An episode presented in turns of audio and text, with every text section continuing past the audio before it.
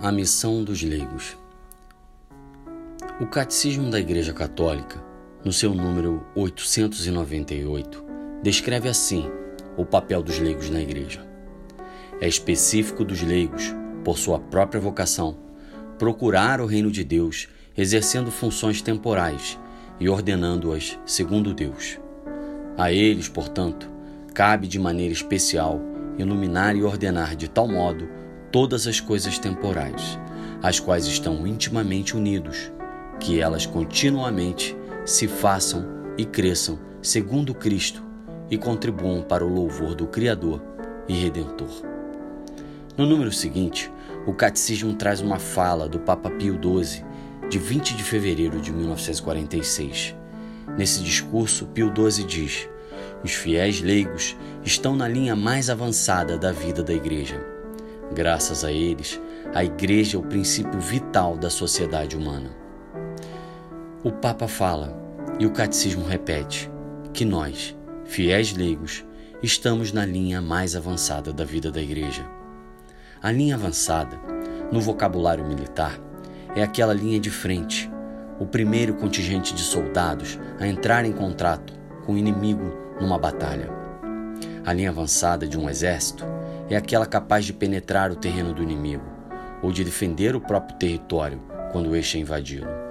São os soldados mais valentes que dão o primeiro combate e que, de um modo ou de outro, acabam por definir os rumos de uma guerra. Essa analogia nos ajuda a compreender nosso papel de leigos no mundo. Todos nós sabemos que está em curso no mundo uma luta entre o poder das trevas e o poder de Deus. Nós sabemos que a Igreja luta contra as poderosas forças do mundo para fazer prevalecer a mensagem de Cristo. E nesse contexto, tomamos essa fala de Pio XII para refletir metaforicamente o papel do leigo do Reino Cristo. Todos temos visto como a igreja é atacada por todos os lados.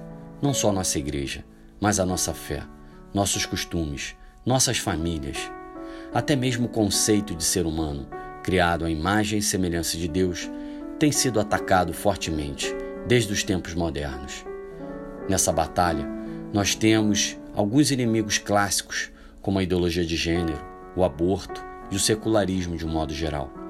E temos também aqueles inimigos de sempre, o pecado do mundo que nos rodeia, a sensualidade, a soberba, a luxúria, a gula, o individualismo, o hedonismo, etc. Meus amigos, Algum de nós poderia olhar à sua volta e dizer: Meu Deus, em que mundo nos encontramos?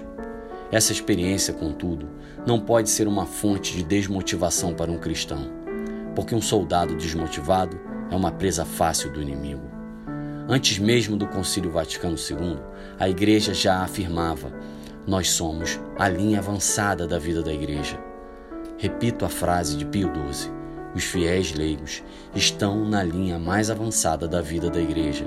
Graças a eles, a Igreja é o princípio vital da sociedade humana. Graças a nós, na vivência real e cotidiana do Evangelho, a Igreja se faz presente como o princípio vital da sociedade. Quanta responsabilidade! É nesse contexto em que o nosso movimento quer ser um meio, uma ajuda para podermos assumir a responsabilidade que a Igreja deposita em nós. O Reino Cristo é um meio, um meio para nos ajudar a ter uma vida espiritual, para nos preparar para sermos apóstolos nesse mundo real em que estamos inseridos. Cabe a mim, depende de mim, viver nesse mundo e enfrentar esses problemas. Cabe a mim me entregar nessa batalha e levar a Cristo como minha maior bandeira. Mas como seremos a linha de frente da igreja? Como sobreviveremos no fronte de batalha se não rezamos, se não nos fortalecemos, se não nos formamos suficientemente? Oxalá nos convençamos de uma vez por todas dos meios e atividades que o Reino Cristo nos propõe, da vida de oração, da direção espiritual, da vida de equipe, do apostolado constante e tantos outros que poderíamos citar. Porque eu e você precisamos e muito de todos esses meios para corresponder àquilo que a Igreja, desde muito, entendeu ser o nosso papel.